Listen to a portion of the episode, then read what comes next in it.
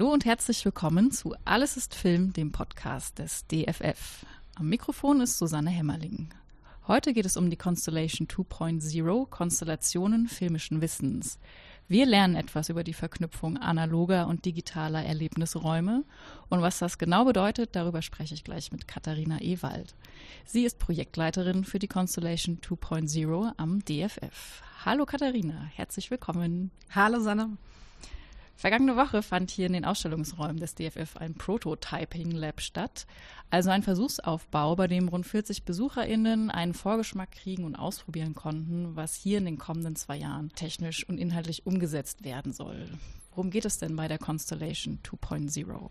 Es geht im Prinzip um drei Dinge. Zum einen um die Erweiterung des Museumsraums hinein in den digitalen Raum und das vor, während und nach dem physischen Museumsbesuch dann um die Objekte im Museumsraum, aber vor allem um die Objekte in den Archiven und Sammlungen. Da gibt es natürlich noch viel, viel mehr als das, was wir jetzt hier so in der Dauerausstellung zeigen können. Und ganz, ganz zentral geht es um die Geschichte zwischen diesen Objekten. Also wie sind die verknüpft? Wie komme ich von einem Objekt zum anderen? 2.0 klingt nach einer Fortsetzung von 1.0. Gibt es denn diese 1.0-Variante schon? Ja, die gibt es bei unserem Partnermuseum in Australien, dem äh, Acme in Melbourne. Das ist ähm, sozusagen das Museum für Screen Culture in Australien, beschäftigt sich mit ähm, Film, TV, Bewegtbild generell, auch Videogames, Videoinstallation, Videokunst. Ähm, also sprich mit einem etwas größerem Spektrum an Bewegtbild, als wir es tun. Hat auch ähm, ein Kino mit drin. Also es gibt auch vergleichbare Dinge zwischen dem DFF und dem ACME. Aber grundsätzlich sind die etwas breiter aufgestellt inhaltlich. Und das Acme hat 2021 etwas gelauncht, das sich Constellation nennt. Und es besteht an sich aus zwei Dingen. Es besteht aus dem Sammlungstool Lens. Das ist eine kleine Pappscheibe, mit der man durchs Museum gehen kann und Objekte sammeln kann. Das heißt, ich gehe mit dieser Pappscheibe, in der einfach ein kleiner NFC-Chip drin steckt, auf die Objekte und sammle die für die spätere Betrachtung wir fanden das ein, ein extrem schöner und interessanter Ansatz, vor allen Dingen, weil man dann, wenn man diese Objekte gesammelt hat, auch wiederum noch im Museumsraum in einen ähm, Vermittlungsraum gehen kann, einen sogenannten Constellation Room, in dem man dann wie ein Sternenhimmel sieht mit allen Objekten, die im Museum und in den Archiven des Museums ähm, vorhanden sind und wo man sich dann die Objekte, die man gesammelt hat, nochmal genauer anschauen kann und vor allen Dingen in Zusammenhang mit den anderen Objekten, die in diesen Sternbildern sozusagen mit versteckt sind, ähm, betrachten kann. Wie weit möchte sich jetzt die Constellation 2.0 daran orientieren oder auch davon entfernen? Da sind wir gerade dabei, das rauszufinden. Also wir haben jetzt im Prototyping Lab ähm, zum Beispiel auch eine Variante präsentiert, die sehr, sehr nah an dem ursprünglichen, an der ursprünglichen 1.0 Version aus Australien ist. Ich glaube, was man dazu sagen muss, das Projekt ist ähm, gefördert im Fonds Digital der Kulturstiftung des Bundes. Und die Idee ist tatsächlich, dass zwei Institutionen gemeinsam etwas entwickeln. Das heißt, wir müssen auch schauen, nicht nur, was können wir hier übernehmen oder was wollen wir wirklich, sondern auch, was wollen unsere australischen oder was will unser australisches Partnermuseum in dem Zusammenhang? Mhm. Wobei wir jetzt die große Chance haben, dass das Museum dank der Rücknahme der Corona-Auflagen in Australien wieder geöffnet ist, wo wir jetzt sehen können, wie die BesucherInnen dort im Museum tatsächlich mit der Lens und der Constellation interagieren. Also wir sehen, dass da was passiert und können aus diesen Erfahrungen lernen und entscheiden, wie wir das Ganze wirklich weiterentwickeln. Ich glaube, was bei uns wichtig ist in Frankfurt, ist, dass unsere Archive und Sammlungen weitaus größer sind als das Archiv ähm, des ACMEs. Mhm. Ein Grund, warum das ACME auch ein großes Interesse hatte an dieser Kooperation mit uns, weil wir uns sehr, sehr gut ergänzen.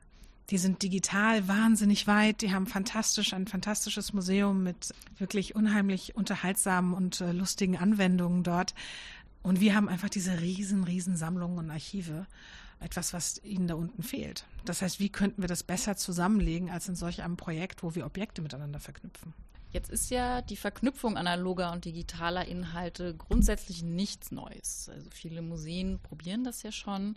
Fallen dir auf Anhieb ein paar Kernmerkmale ein, wie sich die Constellation 2.0 davon unterscheidet, einfach ähm, zu sagen, hier gibt es ein analoges Objekt und klicke hier drauf und dann kannst du noch fünf weitere Objekte sehen, die irgendwie dazu passen. Also man könnte sowas sagen wie, wir zeigen ähm, zum Beispiel eine Laterna Magica in unserer Dauerausstellung und präsentieren zehn weitere, die wir in unserem Gerätearchiv haben. Das tun wir nicht. Das ist nicht das Ziel ähm, von Constellation, sondern die Idee ist tatsächlich, Objekte miteinander in Zusammenhang zu bringen, die nicht auf den ersten Blick zusammenhängen. Mhm. Wir wollen wir wollen Verbindungen aufzeigen, die unsere KuratorInnen, unsere SammlungsleiterInnen, unsere KollegInnen hier im Haus entdecken würden, die vielleicht nicht auf den ersten Blick wirklich da sind. Also wir wollen tatsächlich einen Mehrwert bieten über der Präsentation von einfach ganz, ganz vielem hinaus. Der digitale Raum ist so verführerisch, weil er so, so groß ist natürlich auch. Und deswegen versuchen natürlich viele Institutionen so viel Informationen wie möglich in diesen digitalen Raum zu schaffen, in denen man sich dann so ein bisschen verliert. Mhm. Das wollen wir eigentlich nicht. Also wir wollen schon auch, dass die Leute hin und her springen können zwischen den Objekten, aber wir wollen ihnen einen Mehrwert bieten, ähm, der nicht nur einfach lautet, hier gibt es noch mehr zu etwas, mhm. sondern es gibt was anderes. Hast du, äh, ist, ist, dir bei der bisherigen Arbeit eine Verknüpfung aufgefallen, die dir besonders am Herzen liegt, die du vorher noch nicht kanntest zwischen zwei Objekten? Ich muss dazu sagen, ich habe keinen ich habe nicht allzu große Erfahrung eigentlich im Filmbereich. Von daher gab es sehr, sehr viele Dinge für mich, die ähm, total überraschend waren und von denen ich ähm, absolut nichts wusste. Etwas, das mir tatsächlich ähm, sehr aufgefallen ist, ist, wie oft Objekte bei uns in der Sammlung sind oder auch im Ausstellungsraum, die eigentlich gar nicht die Objekte sind, die ich in dem Film sehe. Also wie oft es so ist, dass wir, also das Alien-Kostüm ist das Stuntman-Kostüm. Das ist eine unglaublich spannende zweite Ebene, die dann hineinkommt. Das ist nicht einfach nur ein Kostüm. Oder der Darth Vader-Helm ist für das Lichtdubel eigentlich. Das ist, das ist total fantastisch. Also man, man lernt einfach gleich zwei Dinge. Man sieht nicht einfach nur diesen Helm, sondern man versteht sofort, wie so ein Film oder was für eine Bedeutung so ein Helm oder auch die Reflexionen auf so einem Helm für den Film haben und was das Licht für den, was das, das für eine Bedeutung für den Film hat. Das fand ich unglaublich spannend. Das war für mich etwas, was, was äh, sehr Neues. Oder auch die, die Blechtrommel. Natürlich gab es in dem, während der Filmaufnahmen ganz, ganz viele Blechtrommeln. Gar keine Frage. Man, man würde eigentlich immer denken, ach komm, die haben die eine. Nee, nee, nee, es gibt davon noch andere. Das finde ich unglaublich spannend. Ich glaube, das waren so Dinge, die mir nicht klar waren. Und so kann man die Objekte natürlich ganz anders verknüpfen. Das heißt, wir verknüpfen jetzt den Darth Vader Helm, den kann man mit Samurai verknüpfen. Man kann ihn aber eben auch mit Lichttechnik Technik verknüpfen. Man kann ihn mit Masken verknüpfen. Man kann ihn mit dem Unheimlichen verknüpfen, dass dahinter steht, ein Gesicht nicht wirklich zu sehen. Es sind so viele Verknüpfungspunkte dabei, die man da irgendwie auftun kann und wo man Verbindungen zu unseren Objekten in den Sammlungen und Archiven und auch zu den aktuellen Inhalten, die das DFF so produziert, finden kann, das ist unglaublich interessant. Und ich glaube, da werden wir niemals mit fertig, wenn wir wirklich alle unsere Objekte so mal betrachten wollen. Das ist extrem aufregend. Also ich kann mir jetzt sehr viel darunter vorstellen. Ähm, würde jetzt auch denken, wow, Alien habe ich nie an Stunts gedacht, aber ja natürlich spielen da Stunts eine wichtige Rolle und dass dieses hier ausgestellte Kostüm da einen Einstieg rein äh, reinbieten kann. Ja, ist ein schöner, schönes Detail. Ja, der, das ähm, Alien-Kostüm ist tatsächlich auch momentan im, in unserer Sample Constellation, die wir für den Prototype entwickelt haben, Einstiegsobjekt zum Thema das Unheimliche. Also zum Thema das Gruselige, das, das mhm. nicht Fassbare und dieses Motiv im Film. Das Projekt hat schon vor zwei Jahren gestartet. Seit zwei Jahren ähm, seid ihr hier am ähm, Archive wälzen, Verknüpfungen herstellen, die Technik mitzudenken. Welche Herausforderungen sind dir bisher begegnet? Ich denke, was nicht so einfach ist, ist bei einem so weit gefassten Objekt und man hört ja auch, wie viel da drin steckt und wie viel Begeisterung da auch drin steckt, ähm, sich tatsächlich dafür zu entscheiden, was man tut. Wir haben jetzt tatsächlich die letzten zwei Jahre oder eher eineinhalb Jahre uns damit beschäftigt, rauszubekommen, eben was wir tatsächlich von dieser 1.0-Version in Australien übernehmen möchten und wie wir das weiterentwickeln möchten, klar. Was wir davon wollen auch. Mhm. Ähm, möchten wir ein ähm, tolles Gimmick haben, das ähm, Strahlkraft besitzt und alle denken sich, man muss unbedingt ins DFF kommen, weil da so ein unheimlich witziges, ähm, spannendes neues Tool ist? Oder möchten wir etwas schaffen, das auch nachhaltig ist, dass das tatsächlich weiter genutzt wird, dass irgendwie weiter wachsen kann, auch nach Ende dieses Projektzeitraums. Ich glaube, da waren sehr, sehr viele Dinge dabei, über die wir uns erstmal klar werden mussten. Auch zum Beispiel die Frage, wo wollen wir Geschichten erzählen? Also ich hatte am Anfang kurz erwähnt, es ist ja auch ein Storytelling-Tool. Wo finden diese Stories denn eigentlich statt? Im Acme ist es so, dass sie zwischen den Objekten stattfinden.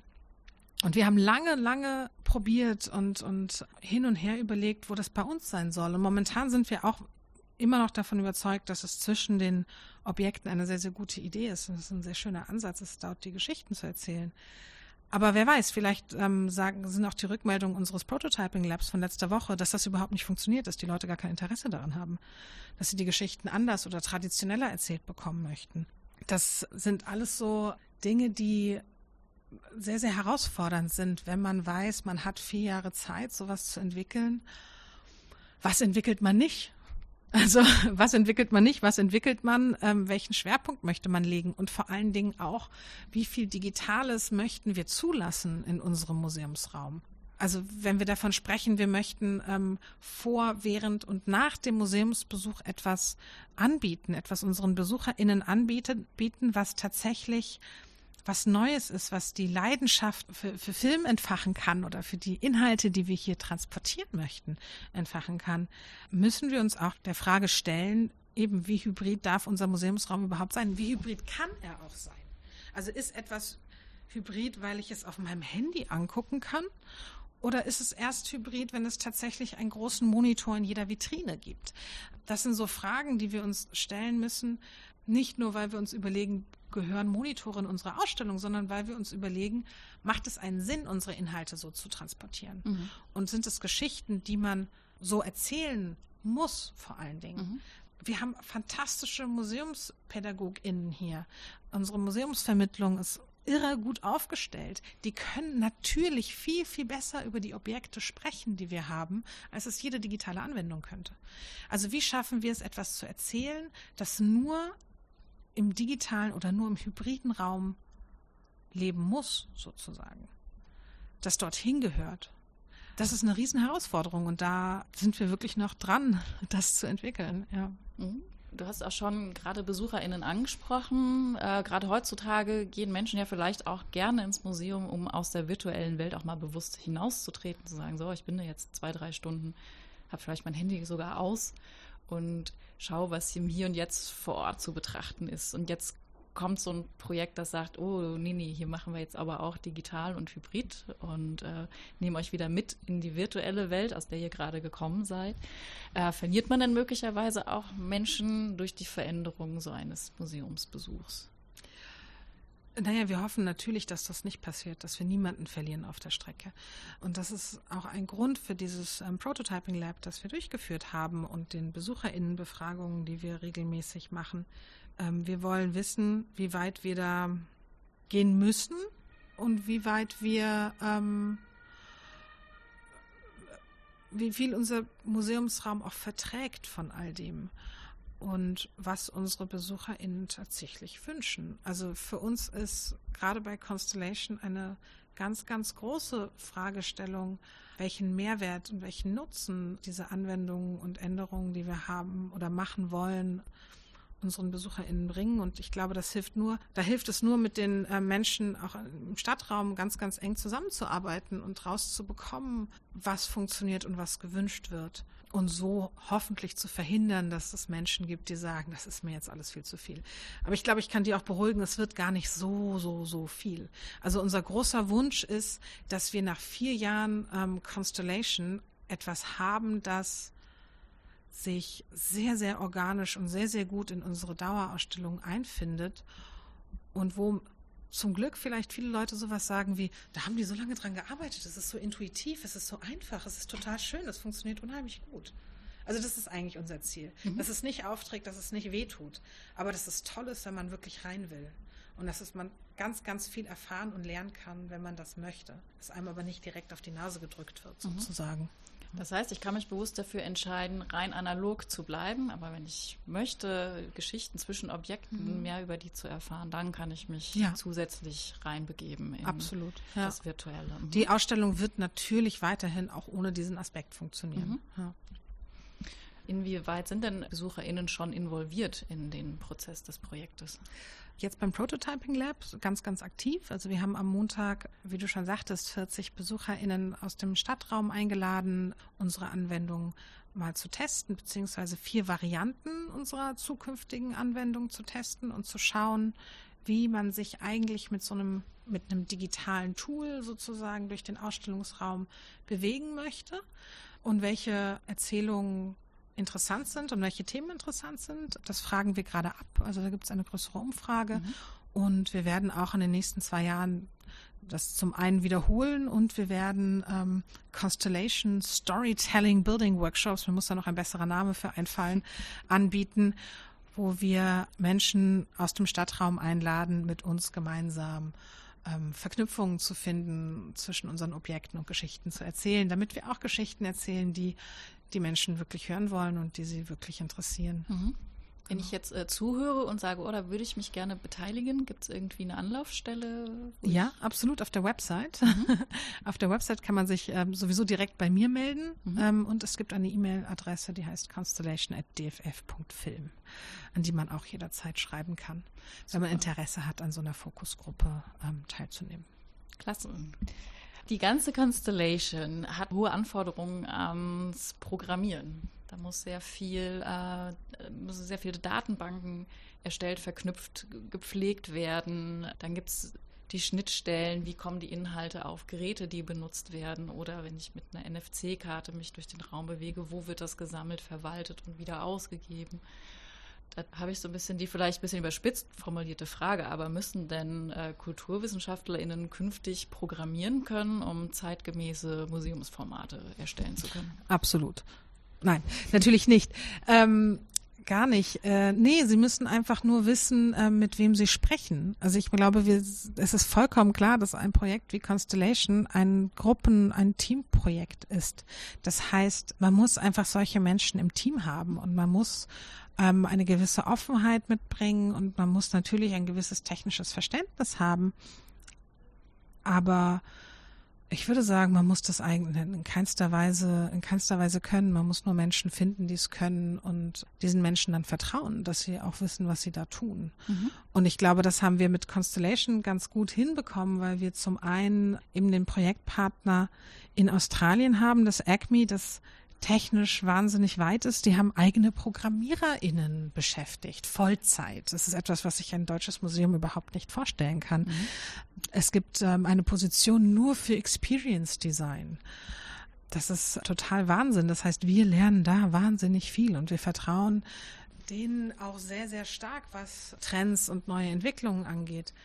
Und dann haben wir hier in Frankfurt einen Digitalpartner, das ist der Sebastian Oschatz von Meso, der uns mit Rat und Tat zur Seite steht und da uns da hilft. Genauso die KollegInnen hier im Haus, also von unseren KuratorInnen bis Menschen aus der Sammlung, die uns die ganze Zeit unterstützen. Und dann ist es tatsächlich so, dass gemeinschaftlich dann auch so ein Konzept, wenn das nicht nur einfach aus einer Perspektive entwickelt wird, sondern gemeinschaftlich, also eben mhm. mit der Tech- und der Inhaltsperspektive zusammen, dass dann da wirklich was Spannendes daraus entstehen kann. Also da bin ich irgendwie fest davon überzeugt, dass es überhaupt nicht notwendig, dass das eine Person können muss, sondern das muss eine Gemeinschaftsarbeit sein. Und deswegen macht es auch so wahnsinnig viel Spaß. Das klingt für mich so, dass die Art der Zusammenarbeit auch eine eigene Konstellation eigentlich schon ist. Absolut, absolut. Mhm. Wir haben Menschen zusammengeworfen in diesem Projekt, das ist schon, äh, das ist definitiv unerwartet. Und das funktioniert gut. Das ist wirklich, ähm, das ist unglaublich spannend. Wir haben eine Kollegin aus der Museumspädagogik, die uns die unglaublichsten Geschichten erzählen kann. Die eigentlich von sich aus sicherlich nicht in einem digitalen Projekt arbeiten wollte, aber der das jetzt mittlerweile auch total viel Spaß macht. Und ähm, ich glaube, wir lernen unheimlich viel voneinander, weil wir so interdisziplinär zusammengewürfelt sind. Das klingt sehr schön, vielversprechend, spannend. Kannst du so den nächsten äh, Stepping Stone nennen, den nächsten Meilenstein des Projekts? Wann gibt es wieder was zu hören? Ende des Monats hoffentlich schon. Also wir sind gerade in der Auswertung des Prototyping Labs ich kann sagen, es ist ziemlich, ähm, die Rückmeldungen sind, gehen teilweise sehr weit auseinander. Wir hatten ja vier Variationen zur Auswahl. Ich würde sagen, 25 Prozent wollen die eine, 25 Prozent die andere und also es zeigt auf jeden Fall, dass wir nicht eine, dass wir mit keiner dieser Varianten in eine vollkommen falsche Richtung laufen. Aber das muss jetzt erstmal ausgewertet werden und dann wird es eine tatsächliche Dokumentation des, der letzten eineinhalb Jahre geben. Mhm. Das heißt, wir werden unsere ganzen Überlegungen zum Thema Objekte, zum Thema inhaltlichem Konzept und, und Verknüpfung und so weiter veröffentlichen. Hoffentlich Ende des Monats, spätestens im Mai. Das wird auf jeden Fall ein Punkt sein, der, glaube ich, sehr interessant ist. Und dann werden wir in Australien schätzungsweise in unserem Herbst einen Hackathon haben, denn wir möchten natürlich auch, dass diese Verbindungen, diese Objektverbindungen ein bisschen schneller und leichter von der Hand gehen in Zukunft. Mhm. Man muss sich das jetzt momentan so vorstellen, dass wir tatsächlich in großen Content-Teams zusammensitzen und in Content-Sprints Geschichten entwickeln und Objektstrukturen erstellen. Das ist eine irre Arbeit. Und wir hoffen, dass wir über ähm, Machine Learning und da verschiedenen Ansätzen, wenn wir alle unsere Daten mal zusammenwerfen, vielleicht etwas herausbekommen, das uns diese Arbeit erleichtern kann. Mhm. Das wird sehr wahrscheinlich Ende des also, oder im September, Oktober stattfinden. Und wir hoffen, dass wir wirklich bis Ende des Jahres dann dadurch wissen, wie Constellation 2.0 tatsächlich aussehen wird. Und dann haben wir ja noch mal eineinhalb Jahre Zeit, das zu Ende zu entwickeln und die Storylines dazu zu entwickeln in unseren Workshops.